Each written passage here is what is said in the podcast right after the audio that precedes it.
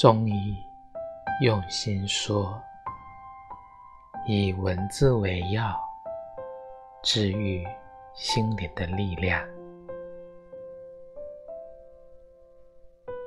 母亲，好久以来就想为你写一首诗，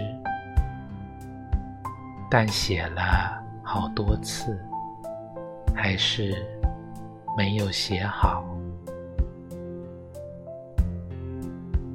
母亲为你写的这首诗，我不知道该怎么开头，不知道该怎么结尾，也不知道该写些什么。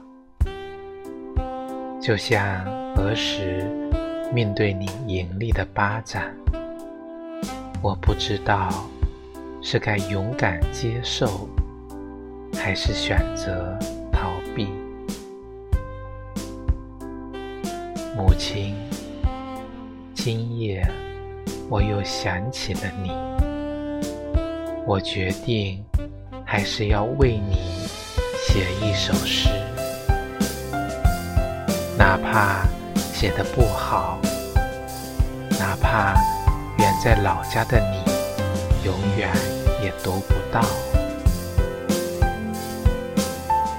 母亲倘若你梦中看见一只很小的白船，不要惊讶它无端入梦，这是你挚爱的女儿含着泪。